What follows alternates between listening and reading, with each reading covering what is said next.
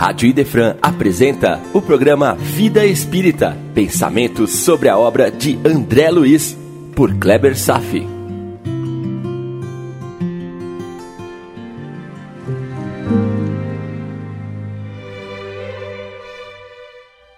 Nosso Lar, capítulo 29, A Visão de Francisco, parte 1. Esse é o capítulo no qual Francisco paciente das câmaras de retificação, sofre por ser perseguido por uma visão ilusória de seu próprio cadáver. Bem no início, André Luiz recebe uma ligação pelo aparelho de comunicação urbana. Muito engraçado como ele se referiu ao telefone. Aparelho de comunicação urbana. O telefone já era bem conhecido nessa época. Sua invenção por Grambel foi marcado no dia 10 de março de 1876, quando as primeiras palavras transmitidas foram: Senhor Watson, venha cá, preciso falar com o senhor. Ok, é claro que existe telefone na espiritualidade. Era uma ligação de Dona Laura pedindo satisfação a André Luiz, que ficou tão envolvido no trabalho que se esqueceu de avisar. São coisas que também acontecem por lá. Depois de esclarecida a situação, Dona Laura transmite a seguinte mensagem de cunho doutrinário: Apaixone-se pelo trabalho, embriague-se de serviço útil. Que bom estarmos nos acostumando cada vez mais com essa prerrogativa, ainda bem. Porém, o capítulo importa pelo tema da doença psicológica de Francisco. Ele foi tomado por verdadeiro terror diante de sua visão delirante, que, na verdade, era o seu próprio fantasma, a visão de seu cadáver em decomposição. Infelizmente, essa situação é bastante frequente. Essas ilusões são determinadas pelos pesados vínculos que se estabelecem com a matéria, os fortes laços com o corpo e a sua correlação com a ilusão de se viver apenas o aqui e agora, como se não houvesse amanhã. Esclarecendo Renato Russo, é preciso amar as pessoas como se não houvesse amanhã. Na verdade, são as belas palavras de Paulo de Tarso, convertida na música da Legião Urbana. É a convocação para nos espiritualizarmos o quanto antes, viver o aqui e agora. Renato Russo complementa a frase com: Mas se você parar para pensar, na verdade não há o amanhã. Sério mesmo? Não existe o futuro? Se morrermos, só haverá o nada? Nihilismo? É isso? O futuro não pode ser programado. Tudo terá um destino fatal e imutável. Cuidado, pois essa ideia poderá estimular a uma vida que deva ser intensamente vivida aqui e agora, a qualquer custo, pois no futuro só restará o nada. Observe então, com Francisco, as consequências de se vincular tão fortemente com o corpo e com a vida material. Irmãos, se é preciso amar as pessoas como se não houvesse um amanhã, na verdade, temos que praticar essa virtude, justamente porque existe um amanhã e que se chama consequências de nossas ações. Elas virão e estamos aprendendo muito bem isso. Francisco vive as consequências funestas que plantou. Sim, todos teremos um amanhã. Se temos que ficar de olho no passado, a fim de compreender o que está acontecendo no presente, devemos também usar o presente como oportunidade para criarmos um futuro favorável, porque sabemos que ele virá tanto aqui na terra como no céu. A canção da Legião Urbana é linda e Renato Russo foi um dos maiores poetas de nossa geração, sem dúvida. Mas ele era uma pessoa materialista. Aliás, A essas alturas, talvez não seja mais. Enfocando o caso do Francisco e na avaliação das consequências de nossas ações, vamos estudar durante nossos próximos encontros um tema interessantíssimo que gera muitas perguntas.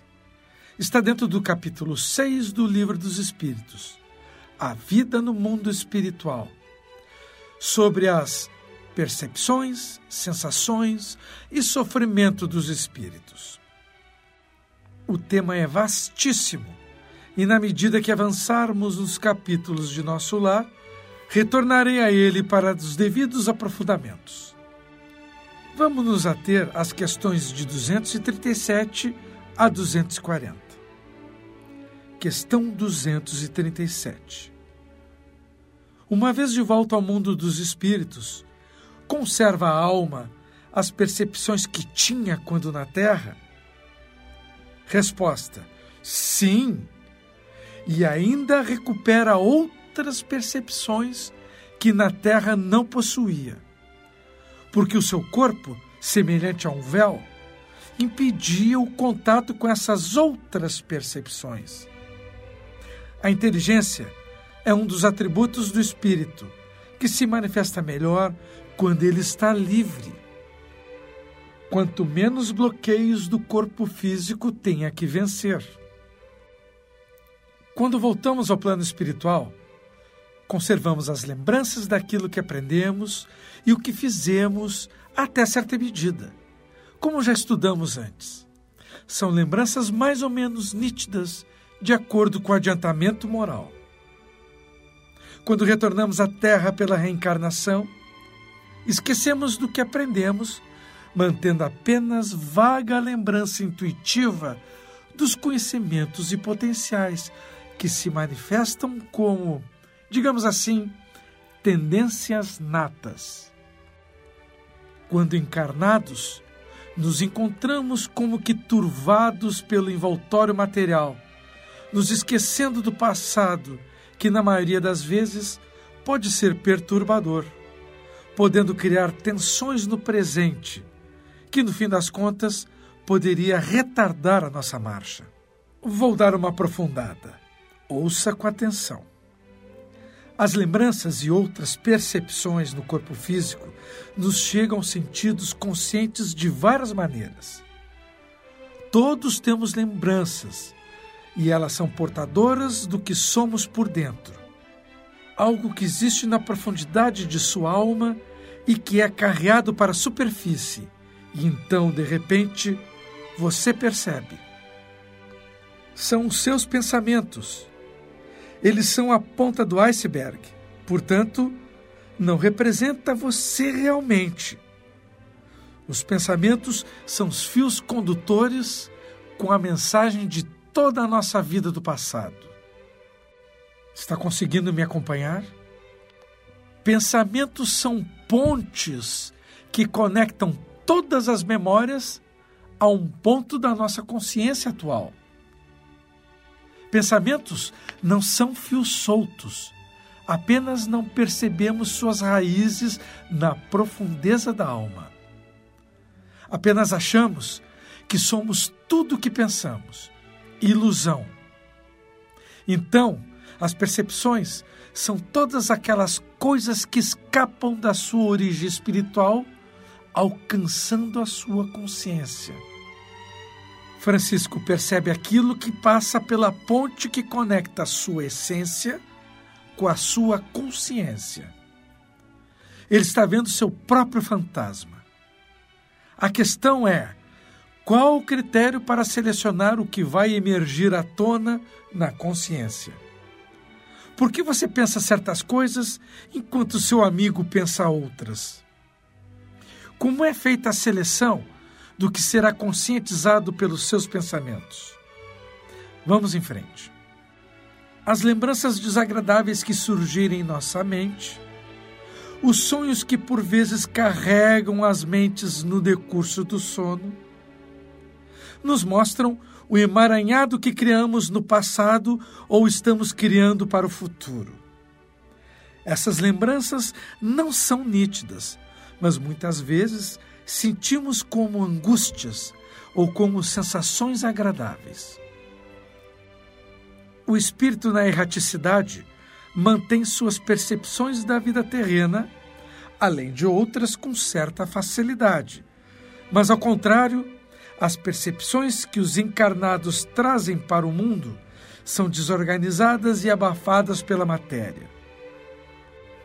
A barreira física bloqueia a ponte, os fios condutores dos pensamentos, o que não acontece com o espírito. Resumindo didaticamente, existe você, a sua alma, um conjunto acumulado de todas as experiências já vividas. E existem algumas pontes que conectam tudo que tem na sua essência para a sua consciência. Então, o que você tem na consciência são lapsos de memórias, que nós estamos chamando de pensamentos. Questão 238.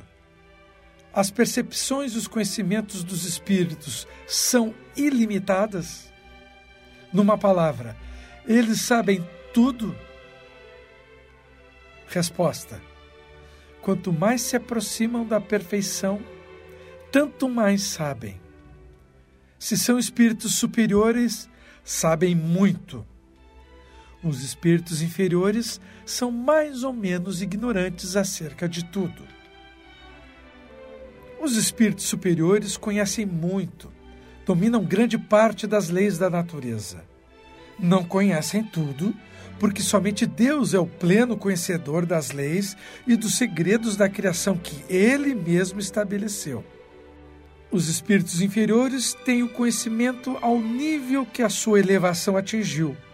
Muitos deles não sabem mais que os homens e outros sabem menos ainda. Há um engano muito comum que as pessoas cometem, que pelo fato de serem espíritos sabem mais que nós. E isso é um engano, meu irmão.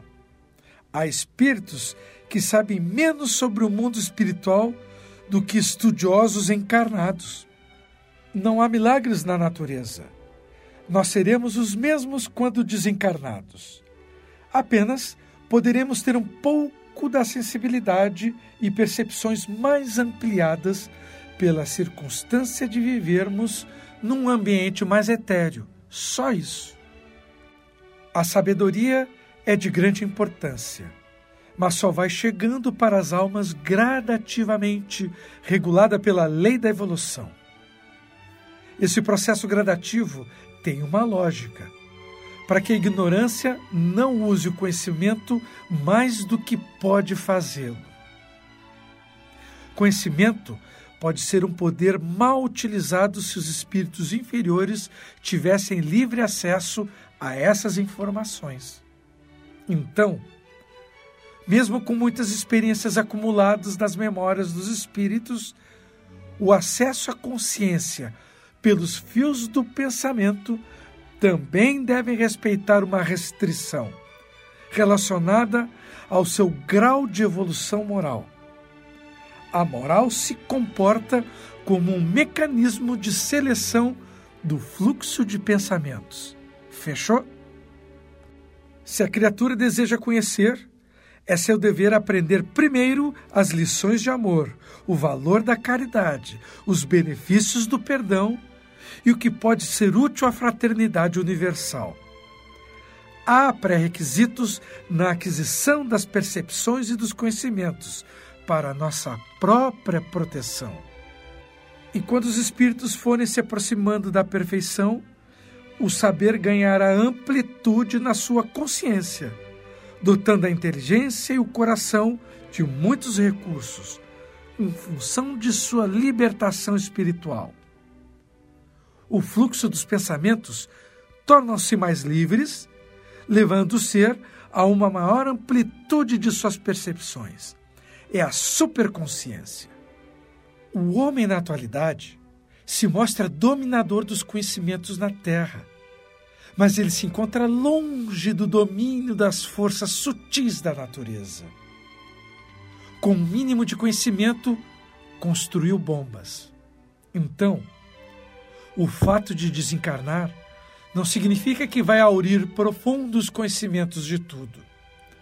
A estatura moral é o limite do que pode ou não saber e perceber. A realidade é o que se vê. A proliferação de presídios, de hospitais, doenças de difícil cura se multiplicando pelas contínuas distorções infligidas sobre as leis naturais. Tudo por conta de nosso ainda primário padrão moral. Kardec pergunta se teremos acesso ilimitado aos conhecimentos e percepções. Os espíritos são categóricos ao dizer não. Ainda. Pois que o conhecimento anda junto com a moral. Medite. Se vivemos as maravilhas da tecnologia em nossos tempos e somos ainda lobos vorazes de nossos irmãos, imagine o que ainda nem cogitamos que exista de potencial dentro de nós, que poderá se refletir a partir de nosso coração como beleza espiritual. Se você se extasia com as belezas do universo, mesmo que sendo observadas pelos olhos da matéria. Imagina que o universo divino ainda está dormente dentro da alma. Não tem curiosidade? Já nos foi ensinado há muito tempo sobre o melhor meio de se libertar os pensamentos da alma para a consciência, que é amando a Deus sobre todas as coisas e ao próximo como a si mesmo. Os espíritos sabem de acordo com o grau de elevação atingido. Se quisermos saber mais, trabalhemos no coração a consciência da caridade, despertando o dom de ouro que Deus nos deu e que se chama amor. Questão 239. Os espíritos conhecem o princípio das coisas? Resposta: conhecem de acordo com a sua elevação e pureza. Os espíritos inferiores não sabem mais do que os homens. Meu irmão, os espíritos inferiores não podem conhecer os princípios das coisas, pois lhes faltam preparo moral. Eles não sabem mais que nós encarnados, sendo que muitos deles menos ainda que nós. Somente os espíritos perfeitos, que já se livraram das influências do ego humano, já conheceram a verdade e se encontram livres de todas as inferioridades, na escala em que se encontram. Conhecem o princípio das coisas. Mas não tudo, porque muitas verdades somente Deus conhece. Atingir altíssimo nível vibratório nessa escala será o fruto de árduo trabalho de conhecer a si mesmo, identificar as deficiências e limitações e corrigi-las ao longo de muito tempo. Tempo este que se perde na história de nossa criação. E trabalhar na caridade consigo mesmo, que é a mais profunda essência da fraternidade. A reforma íntima é a base, é o preparo. Jesus é o caminho, a verdade e a vida. Ele é a perfeição de Deus na forma humana. O seu Evangelho é a cartilha onde encontram-se materializadas todas as leis naturais, a essência que precisamos conhecer e vivenciar para nossa libertação espiritual. Não precisamos descobrir nada nem criar coisas novas. Se o homem deseja saber o princípio das coisas, deve procurar consultar o livro sagrado todos os dias, tirando dele a ciência da vida. Deixar de ser um mero hobby semanal para ser a diretriz diária dos pensamentos e das ações. Vamos seguir em frente, agora não mais sobre a percepção dos pensamentos e das memórias, mas a percepção do tempo. Questão 240. O tempo transcorre para os espíritos do mesmo modo que transcorre para nós? Resposta: Não. E é por isso que às vezes vocês não compreendem quando se trata de fixar datas ou épocas. Kardec comenta isso. Os espíritos vivem fora do tempo como compreendemos na Terra. É complexo o entendimento dessa lógica. A duração de tempo para eles se anula, deixa, por assim dizer, de existir. Os séculos para nós tão longos, para eles não passam de instantes que se apagam na eternidade. Do mesmo modo que as irregularidades do solo terrestre desaparecem para aqueles que se elevam no espaço. Nós temos a noção do que os espíritos estão nos dizendo quando sentimos o tempo passar de formas diferentes. Acontece quando estamos vivendo uma situação feliz ou um momento difícil, ou quando estamos no ócio, ou quando estamos atribulados de tarefas. A situação torna-se muito mais ampla quando se trata da passagem do tempo no plano da matéria ou no mundo espiritual. A passagem do tempo também abarca percepções diferentes de acordo com o estágio evolutivo dos seres. Pensando bem, tudo no mundo é relativo ao progresso das almas. A Terra tem sua geografia, seus altos e baixos, tem suas reentrâncias, águas e terras. No entanto, se nos elevarmos bem acima do planeta, tudo isso deixa de existir pelas alturas alcançadas. Parece que tudo fica em dois planos. Assim são os espíritos iluminados que já atingiram planos superiores. Para eles, o tempo não tem a maior importância e eles se sentem em outra dimensão existencial. É difícil pensar nisso, não é verdade?